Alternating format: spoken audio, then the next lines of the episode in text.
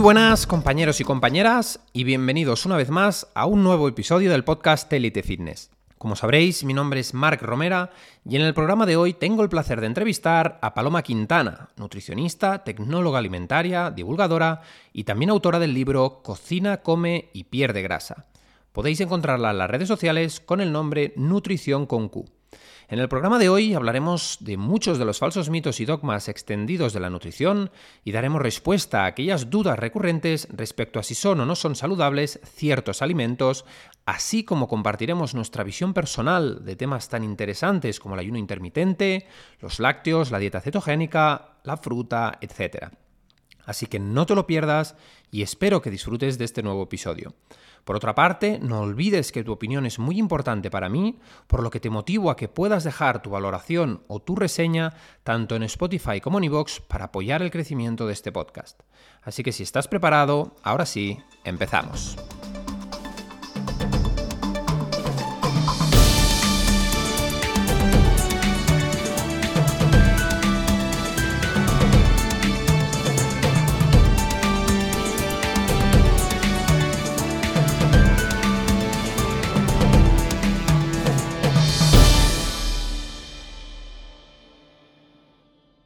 Muy buenas. Eh, ¿Cómo estás, Paloma? Cuéntame. Muy bien, pues encantada de charlar contigo. Igualmente, igualmente. Es un placer tener, tenerte hoy aquí. Em, una de las cosas que siempre hago con todos los divulgadores que, tanto que invito a hacer directo y también luego en el podcast es que me cuenten un poquito, que cuenten a la audiencia quién son, eh, a qué se dedican y, que pongan un poco en contexto a todos aquellos que se vayan uniendo a este directo. Bueno, pues yo soy Paloma Quintana. Eh, me estoy desacostumbrando a, decirlo primero la, titulación universitaria y esto del trabajo y tal. Así que bueno, diré que, soy andaluza, pero vivo en Valencia. Y bueno, aquí llevo unos eh, cuatro años y como titulación, pues bueno, eh, o como eh, formación, soy dietista nutricionista, soy tecnóloga de los alimentos, eh, soy también ya entrenadora, he cursado el técnico superior en acondicionamiento físico y bueno, pues cosas más relevantes recientes, pues que dirijo mi empresa aquí en Valencia, dirijo mi equipo de nutrición, soy autora de, de, un libro que se publicó en 2020 con la editorial Planeta y bueno, la verdad que desde que empecé a trabajar en 2013, pues me he dedicado, yo diría casi de manera simultánea, em, tanto a la consulta privada ¿no? como, como, a la divulgación. Yo creo que fue todo desde el principio. Lo que pasa que, que en esas fechas no sabíamos lo que era la divulgación, no sabíamos realmente que estábamos divulgando. Y también me gusta definirme como, eh, creo que fue lo que al principio quizá me llevó a divulgar más eh, todo lo que descubría, ¿no? que no era lo mejor como me habían contado en mi estudio, pero también mi, mi, pasión por un estilo de vida saludable. Es decir, yo sí que tengo la suerte, no creo, de haber tenido una buena educación en ese sentido, ¿no? por parte de mi madre, como cuento en mi libro, y siempre he sido muy deportista. De hecho, eh, tampoco es que haya destacado como tal en ningún deporte, pero siempre, siempre he sido muy activa y he practicado diferentes disciplinas, pero eh, sí que toda mi época universitaria, casi unos 10 años, yo me dediqué a ser entrenadora de esquí porque de pequeñita era lo que había hecho, vivía en Granada desde los 16 y pues bueno, me dedicaba a eso. De hecho, te diría más que yo cuando empecé nutrición, em, bueno, yo era, siempre he sido muy, muy creativa y tal, y yo tenía decidido estudiar Bellas Artes desde pequeña, pero yo siempre estaba ahí, ¿no? El, el deporte. Pero cuando empecé nutrición y justo empecé en el mundo del esquí, eh, que ya no había que destacar como deportista, sino ser buena profesora y ser buena entrenadora, lo disfrutaba tanto, además, el estar en la naturaleza, bueno, es que me sentía una privilegiada, ¿no? Cuando ya me veía ahí con, los que habían sido mis profesores y tal. Y yo decía, voy a estudiar esto porque es muy interesante, siempre me ha fascinado, ¿no? El, eh, pues lo que comemos, no sabía que existía una titulación, pero yo me veía como profesora de esquí o como entrenadora o, dedicándome a cualquier otro tipo de, de disciplina mm. Y luego el tema de la tecnología de los alimentos, pues francamente me enseñó mucho, una titulación un poquito más compleja. Y mm, de nuevo la cursé por, por curiosidad, ¿no? Terminé en nutrición, que encima cuando yo estudié fue la diplomatura al principio y eran tres añitos y terminé ahí con 21 años que me, me supo poco. Y sé verdad que ahondando un poco en el alimento, eh, estudié tecnología de los alimentos y digo esto siempre porque se suele a lo mejor meter a los tecnólogos de alimentos más en el saco de, pues en la industria, yo la defiendo como en la titulación que me hizo verdaderamente conocer más de los alimentos y lo que comemos y siempre digo que es una utopía el querer prescindir de esa figura o de la industria alimentaria porque hasta el tomate y el pepino que te tomas requiere hoy de una ingeniería de los alimentos que al final es lo que estudiamos. Y bueno, eh, pues ahora estoy en Valencia, como te decía, y, lo más novedoso es que está, en construcción mi, clínica, que va a ser muy bonita. que invitado estás, ¿eh? Si enhorabuena, enhorabuena, Paloma. Yo, eh, bueno, también te pongo un poquito en contexto. Ayer hablábamos también por privado. Eh, soy de profesión entrenador personal y, nutricionista desde hace, desde hace ya más de 13 años. Eh, me interesó el mundo del, cuidado físico, del fitness en aquel entonces y de la nutrición desde los 15 años, que pasé por un trastorno de conducta con la alimentación, una anorexia, que me llevó, era un chico con sobrepeso, un chico eh, muy acomplejado, y perdí fuerte una, una, cantidad, no sé si fueron más de 25 kilos en apenas tres meses y fue, fue una locura, dejé de comer radicalmente y bueno, todo aquello me sirvió la parte positiva en construir eh, después unos hábitos saludables y en interesarme por este mundo.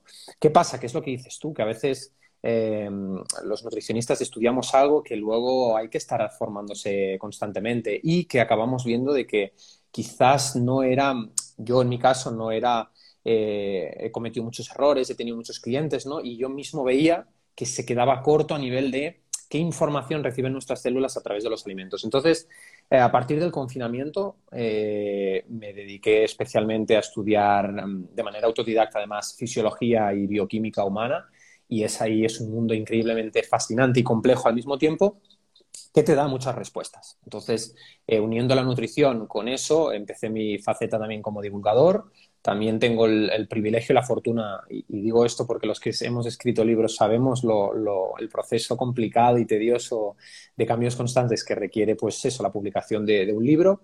Eh, en mi caso son dos de crecimiento personal y uno del ayuno intermitente.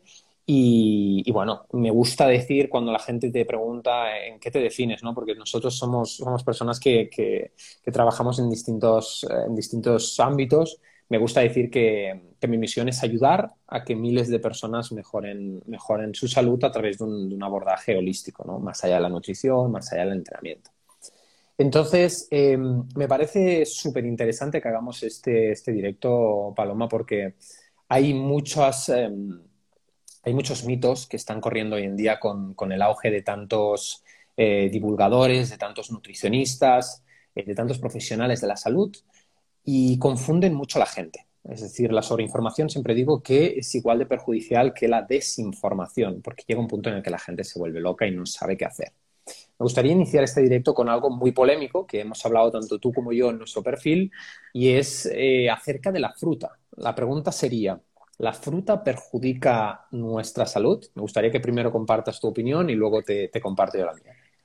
Eh, sí, pues justo antes de contestar, precisamente yo creo que estamos aquí por eso, ¿no? Porque eh, creo que, obviamente, eh, yo alucino, ¿no? Con, el poco autocuidado, ¿no? De la propia salud que hacen las personas y cuando crees que ya tu función no, tiene sentido o que ya está todo dicho, aparecen cuestiones como estas que si bien tienen una respuesta fácil, ¿no? Que la, la respuesta fácil sería decirte no, la fruta no perjudica nuestra salud, obviamente esto tiene matices. Em, primero voy a, mm, explicar el por qué, aunque tengo algo todavía pendiente eh, que publicar, el por qué mi primer instinto fue defenderla, ¿no? Porque considero que aunque todo tiene matices, em, creo que como que hoy se quiere saber, bueno, hoy siempre se quiere saber eh, qué es lo bueno y qué es lo malo o cuál es la manera más óptima de hacer una cosa o de comer o de entrenar. Y es como si pues, yo dijera, te preguntara cuál es la, mejor forma de eh, ir a visitarte. Eh, pues bueno, podría ir en avión, podría ir en tren, podría ir en coche, podría ir en bici, podría ir caminando. Cada cosa tendrá pues su ventaja y su inconveniente. Y puede que aun si lo miramos desde el prima de la salud, que lo mejor sería ir caminando, pues a lo mejor no es viable, ¿no? Porque creo que está en Andorra, entonces, pues mira, es lo mejor, es lo que menos contamina, es además lo más lógico porque tiene dos piernas para ello, pero no es viable, ¿no? O cualquier otro medio de transporte que va a ser muy rápido, pero eh, pues bueno, a lo mejor es más costoso o no me lo puedo permitir. Entonces, creo que en alimentación, pues es igual eh, bueno o malo para quién o dentro de qué contexto. Porque yo lo primero que hice, como te digo, fue decir qué locura es esta, pero sobre todo por la manera en la que se estaba divulgando. Porque, por suerte, por desgracia, yo empecé a divulgar en una época y a partir del confinamiento, que tú empezaste un poco ahí, ah, sobre todo este año, me doy cuenta que la divulgación trata más que nunca simplemente de captar la atención, que está muy bien, o sea, también para eso estamos, pero que captamos la atención como a cualquier precio. Entonces yo dije, vale, hay que explicarle a la gente que no, porque el contexto en el que estamos y mi comunidad o la que a mí me ve o la que está planteándose ese dilema de la fruta, eh, creo que no le conviene, al menos la mía, no le conviene recibir ese mensaje. Que la fruta eh, no es la panacea y que realmente, como yo dije también en otra ocasión hace no mucho, oye, que por añadir fruta a tu dieta no la estás arreglando, puede que hasta la estés empeorando, porque al final, dentro de en una persona sedentaria, vamos ya a ver un caso en el que eh, un, más cantidad de fruta no sería lo más idóneo. Una persona sedentaria que su dieta ya esté eh, muy cargada de hidratos de carbono eh, y de azúcares y que por ese halo de salud que le hemos dado a la fruta añada fruta sin más, pues a lo mejor no es lo más óptimo. Aún así, aún así, en ese, en ese caso, en ese contexto, hay algunas sustancias en las frutas que podrían, dos cosas. La primera, sumarle salud, pues por algunas eh, cuestiones más bromatológicas a nivel de fisiología, porque hay algún micronutriente que venga bien o algún antioxidante que pueda venir bien. O incluso el segundo motivo es que en ese contexto tan negativo para añadir más azúcares, simplificando que la fruta de azúcares, que eso no es verdad, metemos fruta y de repente hay posibilidad bastante de que desplace otro alimento. Entonces, yo defendí la fruta porque en el mejor de los escenarios, eh, que es una persona que le sienten bien, que le gusten, que yo juego también mucho con las emociones, que yo sé que a ti te gustan, y yo, por ejemplo, que soy súper fan de la dieta cetogénica, de los ayunos y de la dieta paleo y de, reducir carbohidratos, yo soy más low carb que después te diré. Eh, aún así, soy una apasionada de comer fruta y me encanta, y tengo asociaciones positivas con el consumo de fruta por el verano y tal. Entonces soy un caso en el que, un escenario en el que a mí me va eh, de lujo, por esos motivos. Y en el peor de los escenarios, hasta en el peor de los escenarios, nos encontraríamos a un, sujeto, a una persona que puede que le desplace otro alimento. Por eso, ante la pregunta, mi respuesta corta es, la fruta no daña tu salud. La fruta es recomendable y hay que tenerla en cuenta dentro de un patrón de alimentación. Y por último, ya me callo de la fruta, Lo, que yo, lo que yo diría, ya llevado, porque esto siempre hay que aclararlo también, en eh, mi experiencia en consulta, que es muy amplia, lo que yo diría en términos em, de, asesoramiento dietético es que la fruta en proceso de mejora de hábitos, ni siquiera te digo de pérdida de peso, de pérdida de grasa, un proceso de mejora de hábitos de alimentación, la fruta crea mucha adherencia, o dicho aquí para todo el mundo, da muchas alegrías al menú de una persona. Y si le estoy quitando todo ese sabor dulce y palatable de las cosas ultraprocesadas que está comiendo y le pongo un plátano amado por casi todo el mundo para merendar, voy a estar pendiente del índice o de la carga glucémica de ese plátano. Creo que no es el mensaje que debe ahora mismo recibir la, población.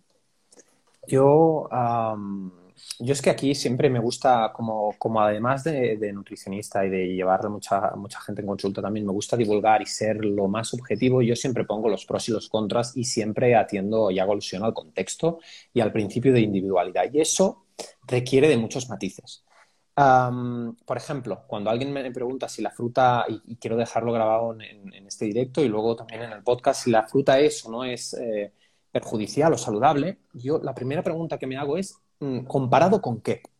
Porque esto nos da pues una línea de, respuesta, ¿no? Es decir, si lo comparamos lo que dices tú, una persona sedentaria que come galletas ultraprocesadas eh, todos los días y, y, a media tarde mm, merienda un donut y un croissant, pues desde luego sustituir la fruta por esos alimentos va a resultar un cambio positivo. Luego, eh, otra de las cosas, de los matices que hay que hacer hincapié es en qué cantidad, con qué frecuencia y en qué personas. Lógicamente siempre es lo mismo, eh, es lo que digo, ¿no?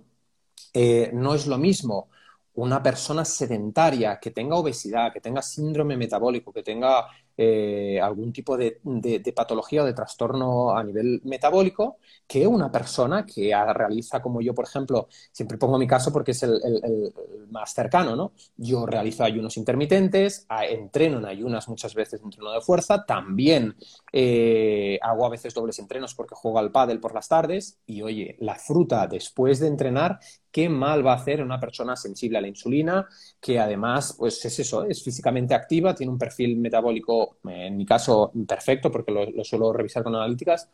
Entonces, esto es muy importante. Ahora, ¿qué pasa? Que las cosas, como dices tú, para llamar la atención, para ser mediáticos, hay que sacarlas de contexto entonces generamos ese, miedo generalizado. ¿no? La fruta, lo único que pasa es que se dice que el principal problema, que aquí tenemos que matizar mucho y esto la gente lo tiene que entender, es la fructosa. Pero la fructosa no solo está contenida en la fruta y el problema del sobreconsumo de fructosa no es normalmente la fruta. Es decir, son los refrescos, la mayoría de productos ultraprocesados que están bañados de fructosa, la mayoría de, postres y azúcares que nos vende la industria alimentaria, como, como pues eso, ¿no? La mayoría de ultraprocesados, ¿no? Entonces, ¿qué quiere decir esto? que el sobreconsumo de fructosa ha demostrado en muchos estudios eh, vincularse con el hígado graso no alcohólico, con la resistencia a la leptina, con la resistencia a la insulina hepática eh, y problemas incluso con hipertensión, he visto, con hiperuricemia. Por supuesto que sí. Ahora bien, ¿qué es un hiperconsumo o un consumo desmesurado de fructosa? ¿Y en qué público va dirigido el estudio? Porque es que estos eh, eh, son, personas sedentarias que, que, no realizan actividad física, que no cuidan sus hábitos, que duermen mal, que tienen estrés, etcétera, etcétera. Entonces, para concluir, no existe ningún metaanálisis, que es la cumbre de los estudios científicos, demostrando que en personas sanas el consumo esporádico, y, y por sanas se entiende a personas que no tienen enfermedades metabólicas, el consumo de fruta de una, dos, hasta tres piezas de fruta al día pueda representar un perjuicio para la salud.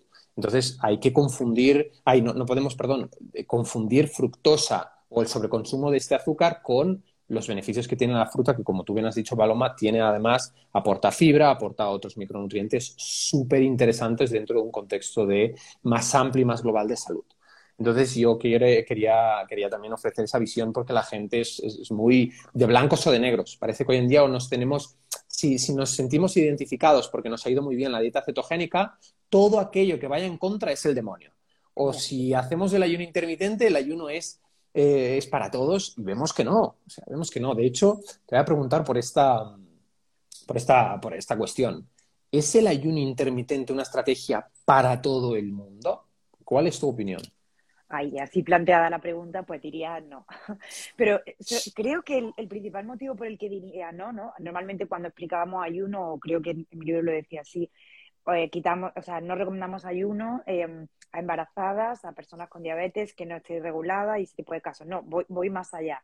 A día de hoy no recomendaría el ayuno para todo el mundo porque es un estresor en una población muy estresada. Es decir, hay personas a las que no es el momento, eh, personas con, problemas más graves y, bueno, hablar de, cortisol y todo esto es más complicado, donde meter un estresor, bueno, puede ser un estresor el ayuno, puede ser una dieta, mm. em, un déficit calórico para una pérdida de grasa o puede ser eh, un, un, tipo de entrenamiento determinado, ¿no? Yo, también hago dobles sesiones a veces, entonces a una persona que, que claramente em, tiene ese cortisol elevado de manera crónica, vale, pues es que el ejercicio es fantástico, vamos a hacer ahora 30.000 pasos, que yo llego a veces, dos sesiones de entrenamiento y ayuno, o sea, es que... Eh, explota ese organismo. Entonces, no es para todo el mundo porque el, contexto actual eh, y más de personas no adaptadas, pues es problemático a ello. Y luego voy más. Primero el estrés, ¿no? Y que el ayuno es un estresor.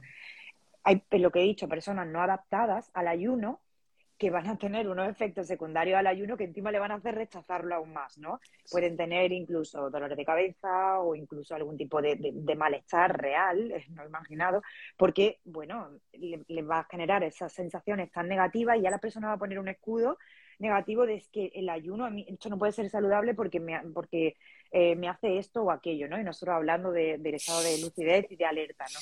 No, es que no está adaptado, es que está estresado, estresada, es que hay que arreglar otras cosas antes de inducir un ayuno, que dicho esto, fuera de casos concretos del ayuno para mí sí sería para todo el mundo, porque es como si decimos, eh, ¿qué opinas? O sea, es para todo el mundo. El ejercicio. Exacto, o sea, hay una exageración va a decir beber agua. Pues claro que sí, es lo más natural, beber agua, dormir, hacer ejercicio. El ejercicio es más, eh, más buen ejemplo porque las personas también están desadaptadas al ejercicio. Entonces, pues no, no se puede, no, no puede cualquiera empezar un protocolo de ayuno porque va, va a marranear el proceso, lo va a hacer mal y va a terminar no, no beneficiándose de una estrategia tan barata y tan bonita. Exacto.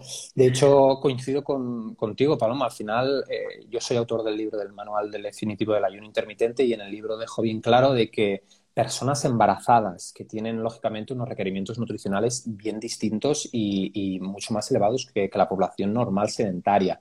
Eh, niños en edad de crecimiento eh, que también tienen, o personas, incluso deportistas de élite que yo llevo aquí en Andorra, que tienen unas necesidades energéticas muy importantes. Entonces, lo que hablábamos incluso tú o yo, Paloma, que eh, si ya implementamos esta estrategia porque nos hace sentir mejor por la autofagia, por la longevidad, por el foco cognitivo, está bien, pero a veces llegar a cubrir, como dices, esos requerimientos energéticos, eh, del ejercicio, del ayuno, de, eh, de, las dobles sesiones, pues es complicado. Y también, lógicamente, hay un público muy determinado que hago mucho hincapié y son las personas con trastornos de, conducta con la alimentación. Es decir, a una persona no le des, igual que a un alcohólico no se te ocurriría darle alcohol, como siempre digo, a un pirómano fuego, no le des una herramienta para restringir más la ingesta a una persona que tiene problemas con la, eh, trastornos de conducta con la alimentación. Entonces, luego está el caso más claro que es el que dices tú y yo también abogo mucho. Personas con estrés, que es que todo el mundo tiene un estrés. Eh, que la gente piensa, bueno, vivo con el estrés, pero el estrés normal. No, no, es que hemos naturalizado un estado eh, de estrés crónico como natural y es de todo menos natural. Luego les pides el cortisol, como decías, en una analítica y tienen el cortisol a 25. Pues en ese contexto, coincido con Paloma, para los que nos estén viendo en este directo, no es lo mejor añadir un estresor más, no es lo mejor añadir más ejercicio, al contrario, hay que reducirlo en esos casos y contextualizar, entender que hay que reducir. En el caso de que vengan personas que seguro que tú tienes alguna en consulta, seguro, Paloma, que te dicen, es que yo ayuno todos los días 18, 20, 22 horas, hay días que solo hago una ingesta. Pues oye, a lo mejor estás generando un déficit energético muy brutal, estás alertando a tu hipotálamo, le estás dando la, sensación, la, Mm, la, sensación de que existe una hambruna, de que porque nuestra biología sigue siendo evolutivamente la misma que antes, y está en estado de alerta. Empiezan a reducir las hormonas tiroideas, a aumentar el cortisol, a reducir la libido. Entonces puedes, puedes, como decías tú, hacer un mal uso de una gran estrategia como es el ayuno intermitente si no sabes llevarlo eh, bien. De ahí la importancia de llevarlo con un buen profesional. Hablemos de los lácteos, otros, otros, otros alimentos también muy, eh, muy satanizados por algunos y muy, muy eh, con, mucha devoción para otros. entonces, yo creo que siempre, como digo yo, la, la, salud basa en un punto de coherencia intermedio. ¿Qué piensas tú de los, de los lácteos? Pues eh, los lácteos sí que es algo que llevo muchos años eh, investigando desde mm, a lo mejor más eh, tipo 2014 cuando yo empecé, bueno, incluso tenía la suerte de, tener relación con investigadores directos que, bueno, que estaban tratando el tema de alimentación evolutiva me metí más en el mundo paleo, pues claro, hacía un poco de cherry picking y leía demasiadas cosas en contra de los lácteos y luego ya empecé a aprender a diversificar la búsqueda y bueno, aquí vamos a intentar dar dos o tres respuestas, pero es muy complicado. Lo primero, porque lácteos son muchas cosas. Y lo segundo, porque hay componentes genéticos muy importantes en ese sentido. Y tercero, porque reconozco que son un producto, un alimento en general, aquí meto todos, desde, la leche a lácteos fermentados, muy presente en nuestra cultura, muy siendo, siendo objetiva, muy nutritivo, aquí poniéndome ya más eh, como bromatóloga, ¿no? Es decir, viendo que, que el que el lácteo en sí puede ser muy nutritivo, entonces en, una, en un contexto ahora mismo de personas que a lo mejor no están llegando a unos requerimientos de proteína o que en realidad es un recurso económico, no se nos olvide a veces eso, nutritivo, eh, de fácil acceso y que gusta a la mayoría, siempre que no haya eh, alguna, bueno, algún condicionante patológico que nos haga retirarlo, yo siempre lo miro con calma, porque a mí en general me, me cuesta, si la persona le, le gustan los lácteos, eh, me cuesta muchísimo retirar los lácteos a las personas. Hay, hay, hay, he llegado a la conclusión de que hay más vínculo incluso que con algunos cereales.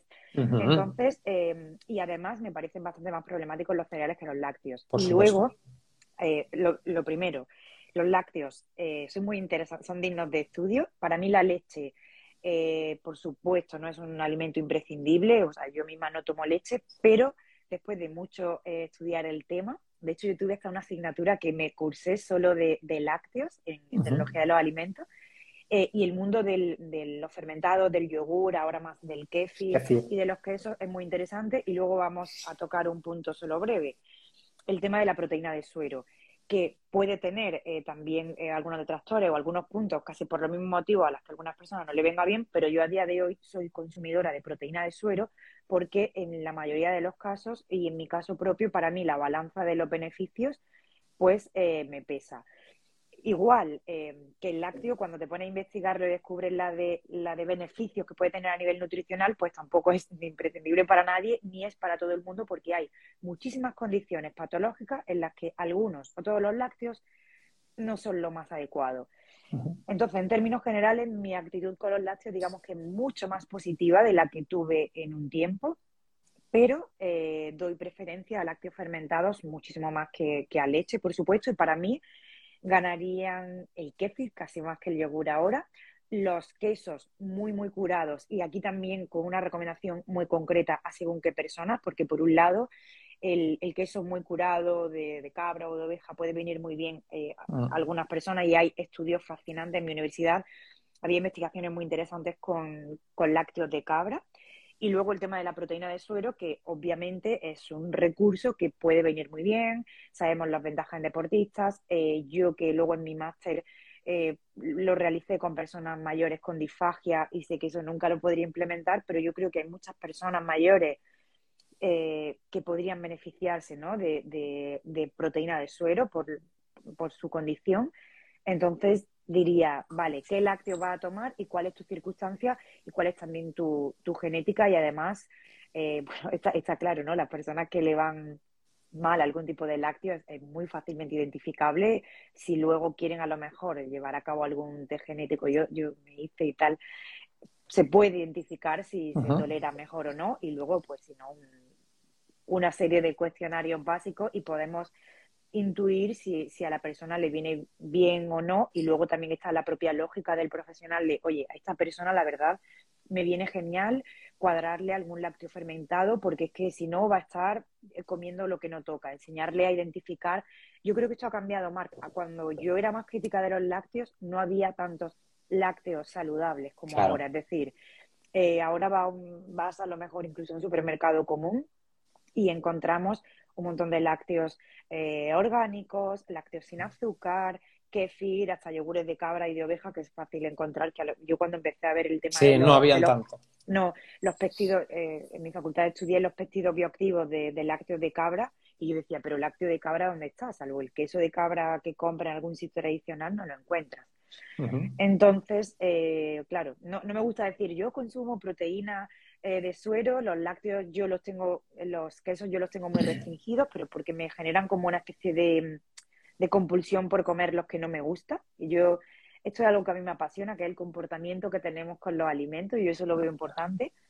Eh, kefir sí que consumo eh, ahora con más frecuencia que antes y proteína. Entonces, bueno, creo que hay que identificar a quién le van bien, a quién le gustan, a quién le pueden complementar su patrón dietético y luego cuál es el comportamiento que tienes con ellos. Claro. De hecho, una de las. Aquí con los lácteos, yo, voy, a, voy a hacer tres matices. El primero es que los lácteos tienen, generan eh, unas moléculas denominadas mm, casomorfinas que generan esa adicción. De hecho, la gente que dice es que soy adicto al café con leche. Bueno, esto, esto tiene. Eh, o al queso, ¿no? Al café con leche, sobre todo. Esto tiene una explicación.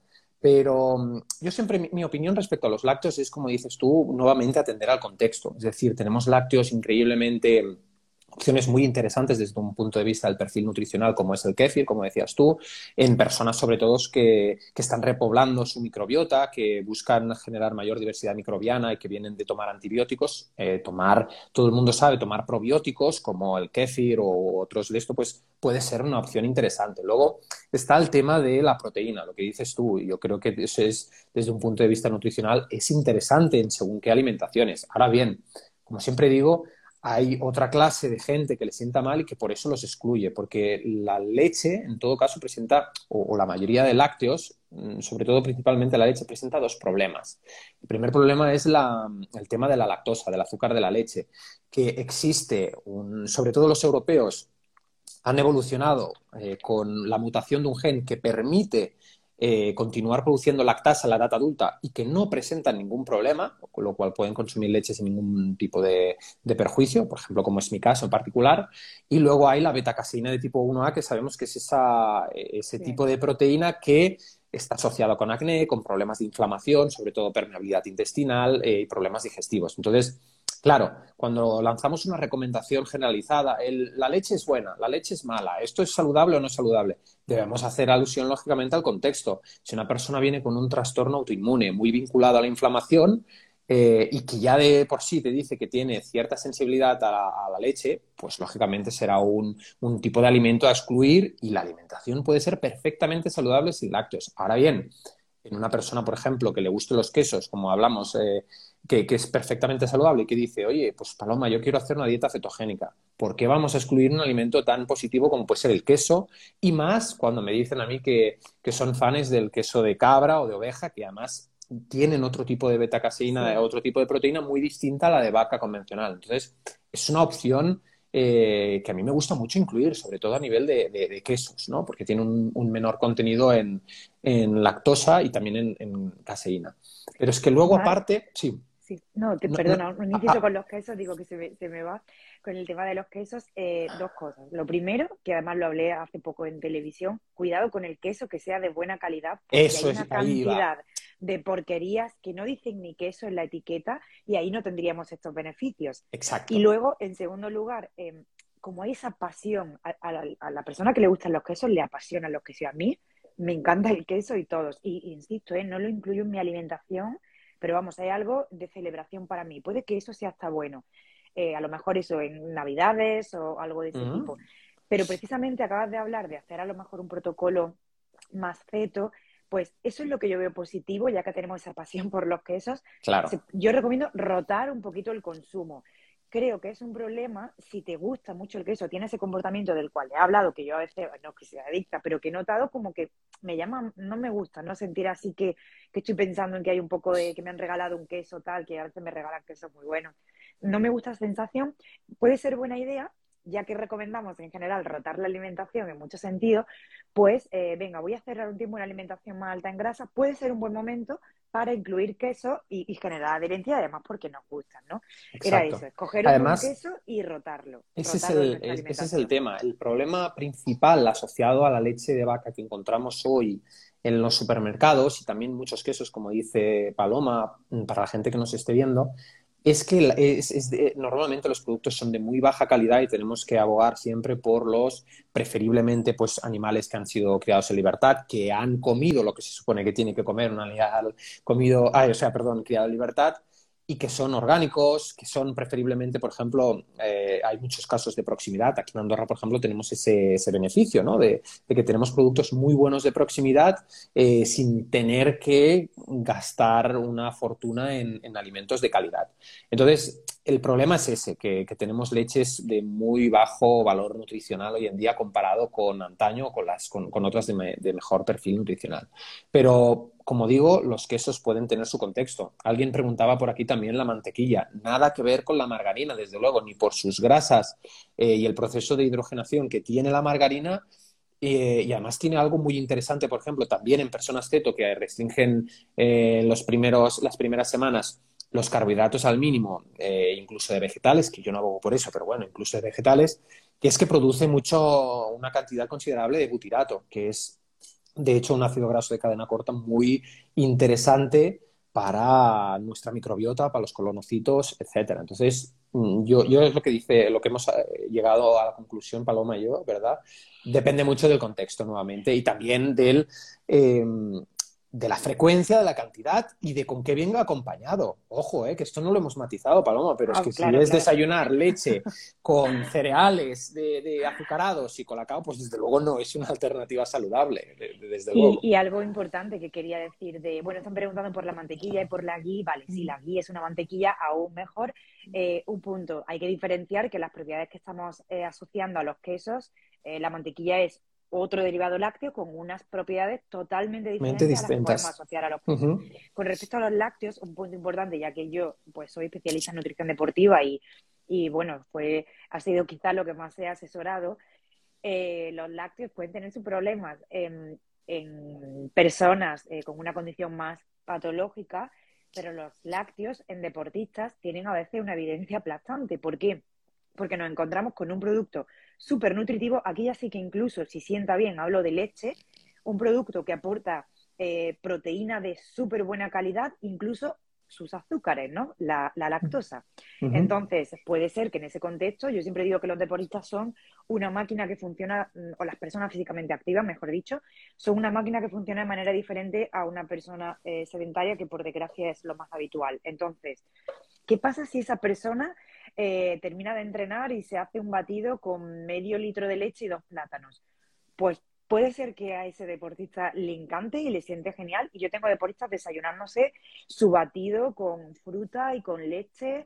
Eh, dependiendo del momento de la ingesta de la leche, yo recomiendo que sea entera o, o desnatada o desnatada. Yo también. Después, de entrenar puede ser mejor eh, desnatada, pero si no, pues una leche de calidad e incluso, bueno, ya, ya ahí, si, si tenéis lácteo de proximidad, pues tendréis incluso leche ecológica y fresca y tal pues en un deportista puede sentar genial, porque la leche tiene un gran poder anabólico y, le puede venir bien. Ahora, anabólico, que significa crear y almacenar, pues a una persona sedentaria, incluso que tenga un exceso de grasa corporal, anabolismo y, almacenar no es lo que más le conviene. Entonces hay que ver un poco también ese tema. En el mundo del deporte los lácteos juegan eh, a otro juego, digamos. Sí, sí, sí. Además, se ha demostrado, yo abogo sobre todo por deportistas que tienen una elevada sensibilidad a la insulina cuando, en ese caso que has, que has puesto, después de entrenamiento se ha visto que, por ejemplo, una leche entera, que tiene mejor perfil nutricional que desde luego las, las desnatadas, etcétera, elevan en mayor medida, tanto por su grado de, de proteína como el perfil nutricional, la síntesis proteica muscular y es una opción realmente interesante post-entrenamiento. Y de hecho, durante muchos años se, ha evidenciado de esta manera y se ha utilizado en el mundo del deporte. justamente, alguien ha preguntado por, por, el colesterol, si elevaba el colesterol o no. Yo siempre digo, ahora me compartes tu opinión, eh, primero que esto sí que hay que entender un poco de fisiología, que le digo a la gente. Eh, tenemos mucho, mucha fobia, sobre todo aquello que no entendemos. El colesterol, lo he dicho en varios vídeos, es una molécula imprescindible para la vida, de la cual se sintetiza prácticamente el 90% más en el hígado y que forma parte de la bicapa lipídica que conforman las membranas celulares, sirve, es precursor de hormonas sexuales. Antes hemos hablado del cortisol, también de, hormonas hormonas suprarrenales, precursor de vitamina D, eh, etcétera, etcétera. Es decir, tiene una función, por ejemplo, también es precursor de ácido cólico, un importante ácido biliar que ayuda a la digestión. Entonces, tiene funciones fisiológicas realmente relevantes. El problema a veces, volvemos a lo, que hablamos en, este directo, no es el colesterol en sí o las grasas, sino el descontextualizar eso. Es la oxidación, es la inflamación, es los elevados niveles de azúcar que oxidan eh, la partícula, la lipoproteína que transporta el colesterol, que es la LDL. Entonces, eh, volvemos a lo mismo. lo mismo. El mismo error cometen aquellos que demonizan a las grasas como los que demonizan hoy en día los carbohidratos porque defienden una dieta cetogénica. Siempre digo, y es mi opinión, ahora me compartes la tuya, siempre digo que debemos atender al contexto y al principio de individualidad para ofrecer una respuesta coherente y objetiva, porque no es nada blanco o negro, existe una gama de grises y hay que adaptar pues toda esa información de la que disponemos los profesionales a disposición de los beneficios de cada uno. Entonces, no, no se trata de las grasas o, del colesterol, sino del contexto en general. Si una persona tiene resistencia a la insulina, tiene los triglicéridos, que eso sí es un marcador de riesgo cardiovascular importante, a 300 y un HDL a 40, pues hombre, lógicamente eh, puede ser perjudicial en ese contexto. Ahora, en una, en una tú lo sabes mejor, ¿no? Eh, en una dieta cetogénica es normal y resulta natural que se eleven eh, los niveles de colesterol, pero también los de lipoproteínas eh, de tipo HDL, ¿no? Que son las, buenas. Entonces, ese es un matiz que, siempre me gusta aclarar a la gente. Están muy confundidos. El, problema quizá ha sido en población general como que se hace incluso la broma, ¿no? Y parece que el, que el colesterol total alto o bajo fuera lo que me dice si estoy sano o no. Entonces, ojo, el colesterol es un marcador interesante. De hecho, bueno, me he escuchado conferencias enteras de colesterol que a veces se me escapaban incluso algunos conceptos y es un marcador interesante y puede decir mucho eh, viendo en la persona en la que se ve esa elevación y, viendo otras variables, puede dar mucha información de lo que está pasando, pero el ver simplemente una analítica sin yo conocer a esa persona, sin conocer más de la clínica de esa persona, ver el colesterol elevado, no me dice nada. Si está muy, muy, muy, muy elevado, o bien hay una error en la analítica, o bien hay un problema ya médico en la persona. Pero que el, que el colesterol se salga un poquito de rango, pues eh, hay algo que, bueno, porque gracias en la medicina eh, convencional no se tiene tiempo para hacer, a mí eso que me sorprende, ¿eh? cuando hay algún problema, hay un dolor muy fuerte de algo, hay un brote de acné, hay lo que sea, yo le digo siempre a las personas, ¿te han mandado esto? ¿No te han preguntado nada? Ni siquiera cómo comes, ni en qué trabajas, ni qué mm. haces. Pues es igual con el colesterol. vale, em, tiene usted el colesterol elevado. A ver, eh, ¿qué edad tiene? Sabemos que como es precursor de hormonas sexuales, cuando la mujer está en la menopausia, pues sube de manera natural.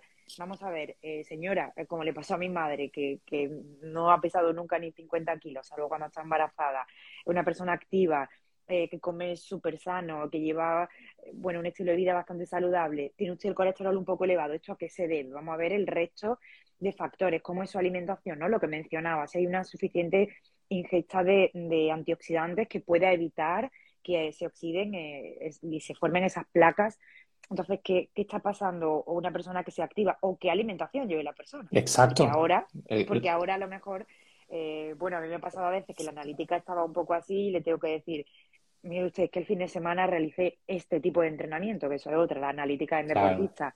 Es que yo, como de esta forma, o, o he realizado este tipo de entrenamiento y la verdad que por error mío me he hecho una analítica al día siguiente, que aparecen marcadores alterados. Entonces, con el tema del colesterol, si aparece muy elevado, eh, si aparece dentro de, un margen que yo voy a considerar, aunque sea fuera de los márgenes estipulados hoy, pues bueno, voy a valorar simplemente el resto de, variables y no voy a hacer caso a ese dato. Si aparece un colesterol muy elevado, pues voy a investigar si puede ser o no preocupante dentro de, pues bueno, otros marcadores de la persona. ¿Qué relación HDL? sí claro, incluso del estilo de vida que tengan, ¿no? Y como decimos, ¿no? Del tipo de alimentación, porque desde que se conoce más del tipo de alimentación alto en grasa, bajo en hidratos de carbono, puede ser que la persona esté haciendo cambio en su alimentación y, bueno, no lo haya comentado.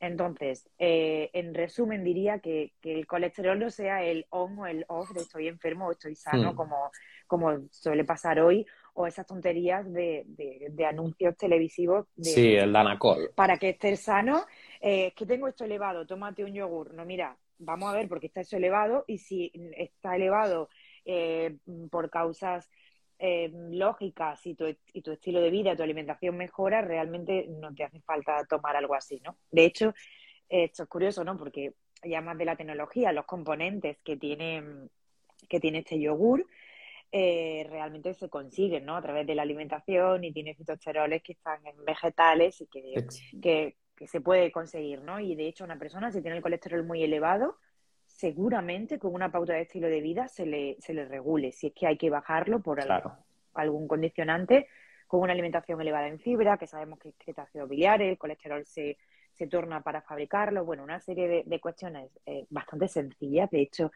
no, no es lo que más me preocuparía a mí de una analítica, el, el, colesterol un poco elevado. Así que nadie se preocupe, que se lo vigile, pero que tampoco se alarme ni empiece, eh, ni mucho menos. Ah, no es que ah. desatienda al médico, pero que si enseguida eh, le pautan eh, estatinas o le pautan cualquier mm, medicación para bajarlo sin atender a nada más, yo no es que le diga que desatienda al médico, sino que simplemente consulte otras opiniones o le consulte directamente al médico si puede implementar alguna acción de estilo de vida para, para intentar no tomar esa medicación. Yo, de hecho, voy a dar me gustaría aquí apuntar dos cosas. La primera es eh, que por desgracia, eh, por desgracia, tenemos médicos que mm, funcionan por protocolo y el protocolo dicta que, bueno, niveles elevados de, colesterol, eh, desde un punto, ah, sobre todo tradicionalmente se asociaban con riesgo cardiovascular. Hoy se ha demostrado que no es así, que lógicamente, como dice Paloma, hay que atender el contexto global Y para quedaros tranquilos, una, fórmula que se utiliza bastante y, suele ser bastante precisa que me gustaría anunciar aquí es que eh, os fijéis sobre todo más en la relación entre el HDL, eh, el HDL perdón, y los triglicéridos. Si es lo más cercana a, la, a 1,1, es decir, o el valor de HDL es superior a los triglicéridos, tranquilo que gozas de una salud por norma, teniendo también en cuenta la sensibilidad a la insulina por norma eh, fantástica, no te preocupes por tus niveles de colesterol. Ahora bien, si esa elevación del colesterol viene precedida también de un nivel desorbitado de triglicéridos y un nivel muy bajo de HDL, deberías de cambiar tus hábitos de vida y tus eh, hábitos de alimentación. Entonces, eso para, cerrar em, el tema del colesterol. Pero recordar que es una molécula imprescindible para la vida y que, lógicamente, tiene su punto desde eh, su, necesidad en la alimentación desde un punto de vista fisiológico. Entonces, que, la gente se quede tranquila con esto. Luego hablamos lo mismo que dicen de si las grasas son malas. Eh, ahí los defensores, bueno, los defensores eh, talibanes de los carbohidratos, que de, la dieta cetogénica, que dicen que los carbohidratos engordan, que los carbohidratos son el demonio, y nuevamente Aquí es que hay que contextualizar. Primero, que no es lo mismo un público deportista, como dice Paloma, eh, que un público sedentario. Insisto, volvemos a lo mismo. Eh, los carbohidratos pueden ser gasolina para entrenamientos de elevada intensidad en ausencia de oxígeno, anaeróbicos, que sabemos que se consumen, eh, son, son, gran parte glucolíticos, se consume glucosa y pueden, y de hecho garantizan una intensidad más elevada pero no deben ser quizás la base de la alimentación, como nos hace creer la pirámide nutricional eh, propuesta por la Asociación Americana de, Agricultura desde los años 70, no deben formar el 70% de la alimentación en personas sedentarias que tienen trabajos de oficina, que viven estresados y que no hacen ningún tipo de actividad física. Entonces, como siempre digo, contextualizar y tampoco no es lo mismo, para mí, yo, yo esto es, es un matiz, que yo, antes hablabas de la dieta eh, paleo, a mí me gusta llamarla nutrición evolutiva, no es lo mismo comparar... Eh, el, perfil nutricional de un tubérculo o de un alimento como la fruta, por ejemplo, que ha formado parte de nuestra evolución eh, durante muchísimo tiempo, que compararlo con un cereal o, con un azúcar, es decir, un alimento de elevado índice glucémico. En definitiva, que no podemos comparar el boniato con el pan, por decir algo. Entonces, esos son, son matices que, hay que atender nuevamente para esclarecer si algo es o no es saludable y en qué contexto se recomienda y en qué contexto se, se, se elimina.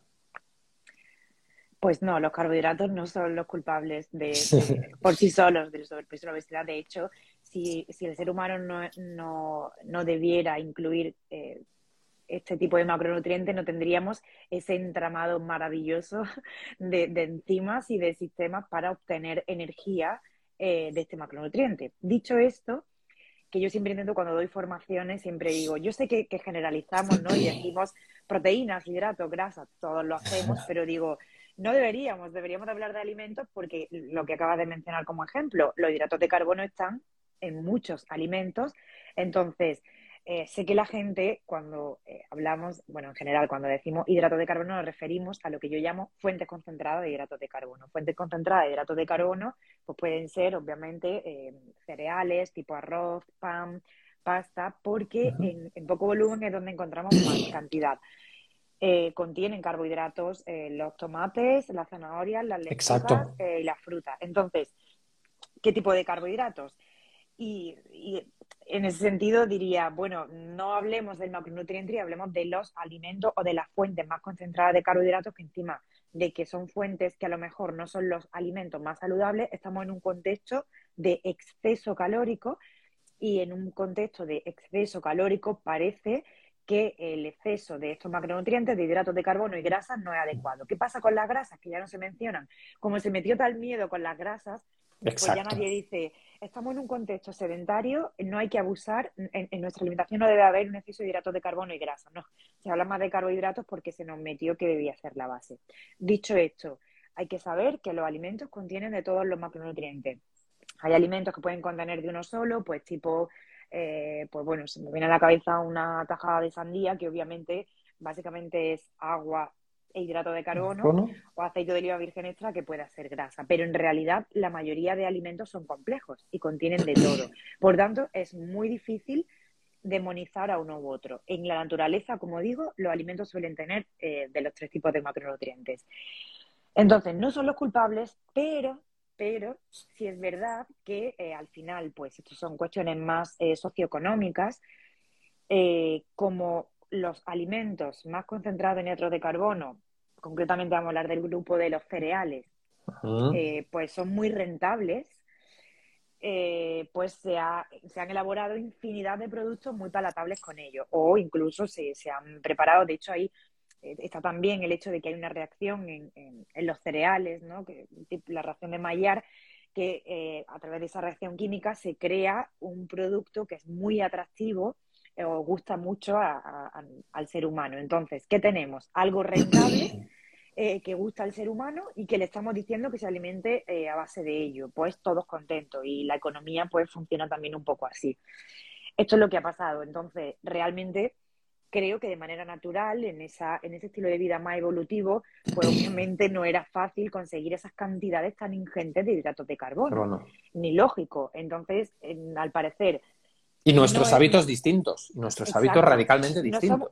Eh, somos, personas más sedentarias y nos estamos alimentando con alimentos más concentrados y más elevados en hidratos de carbono, pues esto ha derivado en que parece que tienen parte de la culpa de que haya un exceso de grasa corporal en la población. Entonces, no, no se puede decir los carbohidratos engordan, porque obviamente todos consumimos carbohidratos en nuestra alimentación, o estamos aquí tú y yo, que bueno, no, no tenemos un exceso de grasa corporal y obviamente yo creo que tú también los incluyes o te tomarás tu, algo de patata, boniato, algo de fruta. Y, y, yo, la verdad, no tomaba muchos cereales, pero desde que vivo en Valencia, pues sí que como paella y los reconozco y me invitan a muchas y, no por eso hay un problema ¿no? en, mi, en mi salud. Entonces no son los culpables, pero sí que el exceso de alimentos altos en hidratos de carbono han contribuido a la pandemia de, obesidad y exceso de grasa corporal. Claro, es que hablamos, si, si, somos eh, realmente objetivos, hablamos del entorno. El entorno es lo que radicalmente más ha modificado nuestros hábitos y, y pues eso ha generado muchas consecuencias, ¿no? Sobre todo la enfermedad para, para, una gran mayoría de personas. Y cuando hablamos de enfermedad no creamos solo que es el cáncer, sino enfermedades metabólicas asociadas con el sobrepeso y la obesidad.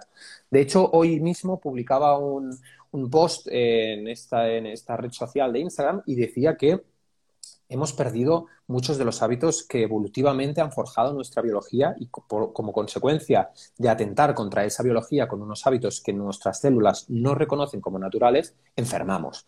Entonces, eh, ya no se trata solo de ese exceso de carbohidrato, porque existen mm, sociedades eh, occidentales que mantienen un estilo de vida evolutivo, como hablaba el otro día con otro divulgador, que, sin embargo, son activas, eh, ayunan estratégicamente o incluso forzadamente por la situación, Em, que se exponen al sol, que no tienen el grado de estrés que se enfrenta la gran mayoría de nosotros, eh, que no se exponen a pantallas y están todo el día exponiéndose a la luz del sol, que se acuestan, que duermen lo suficiente y que incluso en, ese, en esas eh, poblaciones una cantidad elevada de hidratos de carbono no causa eh, la mayoría de desórdenes metabólicos asociados a el mundo occidental moderno que tiene unos hábitos radicalmente distintos. Entonces, yo creo que es se, suman muchas cosas. Se, suman lo que dices tú.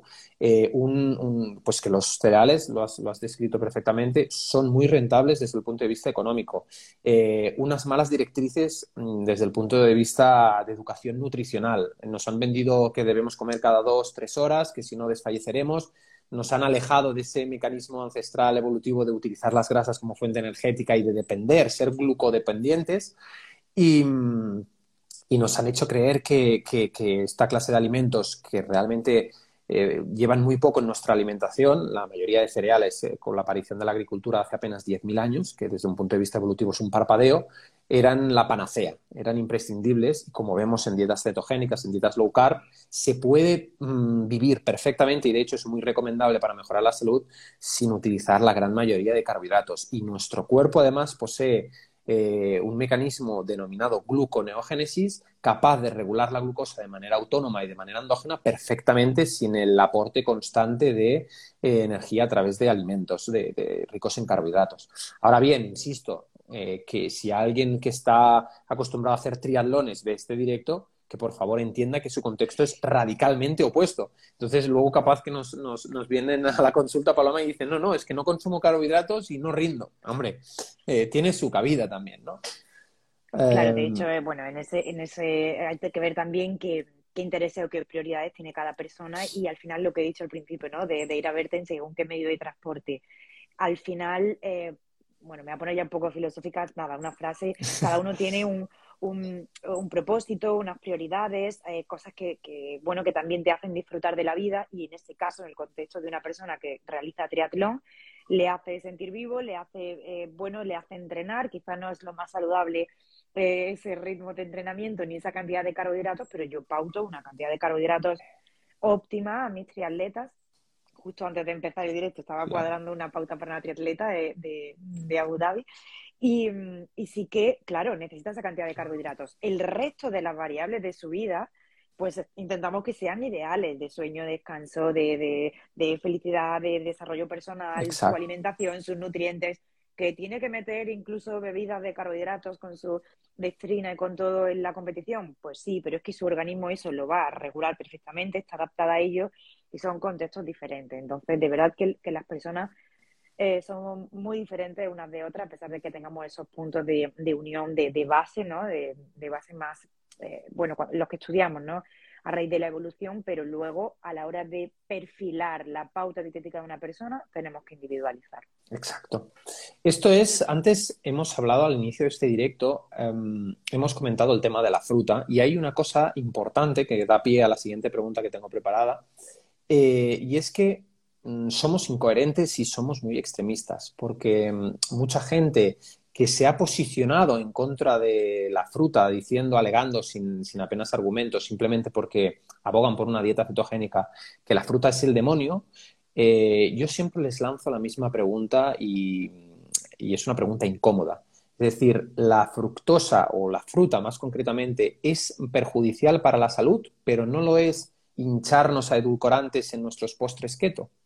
Eso es una pregunta que, salta a la vista al ver los perfiles de la mayor parte de, personas que realizan, eh, pues eso, ¿no? Eh, recetas eh, keto, postres keto, etcétera. Entonces pienso, ¿los edulcorantes son saludables en, esto? Lógicamente, mi punto de vista es que si sirven para desplazar alimentos ricos en azúcares, pueden ser una alternativa en un primer paso, pero se ha visto que los edulcorantes provocan adicción, generan dependencia, generan problemas digestivos yo personalmente intento abogar por la exclusión de, los edulcorantes. Ahora bien, insisto, en una persona que no ha practicado nunca deporte, que nunca ha hecho dieta y que quiere mejorar sus hábitos, pueden ser una introducción hacia un estilo de vida más saludable. ¿Tú qué piensas? Claro, eh, bueno, edulcorante hablamos de edulcorante acalórico, ¿no? Uh acalórico, sí, sí, sí. Yo siempre digo, una sustancia que edulcora puede ser la miel o puede ser el dátil. En ese caso, lo que eh, además ha hecho una investigación mm, actualizada últimamente de edulcorantes, lo que ocurre es que tenemos ahora mucho abanico de edulcorantes. Entonces, lo que se ha visto es que em, algunos de ellos pues directamente pueden ser menos recomendables, pero lo que hemos visto con los edulcorantes, sobre todo con los polialcoholes, es que eh, realmente algunos parece eh, no ser tan dañinos eh, se consigue ese sabor dulce que al parecer el, ser humano lo va a buscar sea como sea, ¿no? Entonces, pues nos rendimos un poco a que yo tengo, por ejemplo, el umbral del, dulzor muy bajito. Y para mí el eritritol, por ejemplo, es suficiente. El eritritol, pues, gana y además a nivel más químico lo he estado investigando mucho. Yo también. En realidad, es el más seguro. sí que, claro, parece que está bastante bien. Incluso en un intestino sano, cuidado con lo que voy a decir, igual esto cambia en un tiempo, algunos edulcorantes pueden tener hasta un pequeño efecto prebiótico en una cantidad pequeña porque se fermentan. Dicho esto, van a venir fatal en un intestino dañado y, sí que hay estudios relacionados con ese posible efecto prebiótico de algún edulcorante, perdón, algún polialcohol extraído de manera natural que se pueda fermentar ahí y bueno, hay ciertos tipos de bacterias que parece que no es nocivo. ¿Qué ocurre con el eritritol? Yo grabé para, eh, para YouTube hace un tiempo un vídeo y digo, claro, para mí el eritritol es el mejor, pero tiene la desventaja, que para mí es ventaja, que el poder edulcorante que tiene más bajo. No es, claro, no es 1-1 como otros, sino que es 1,08 o 0,9. Es decir, y yo le digo a la gente, intenta, ya que estamos cambiando el eritritol en las recetas que veas, a mí me gusta también la cocina, cambias la cantidad de azúcar por la misma cantidad de eritritol. eritritol. la textura es igual, le bajas el dulzol y, lógicamente, pues la... Y la, gente me dice que eso no sabe a nada y encima es caro.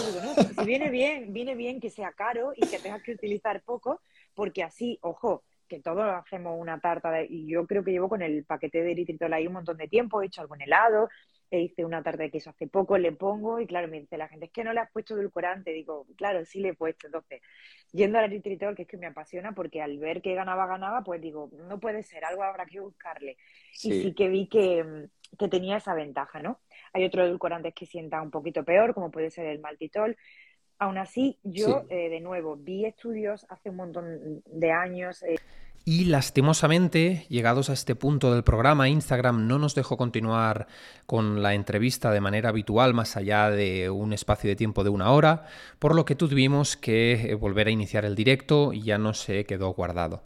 En cualquier caso, muchas gracias por haber escuchado este programa, gracias por apoyar el podcast también y espero volver a encontraros en futuros episodios. Gracias por vuestro apoyo, compañeros.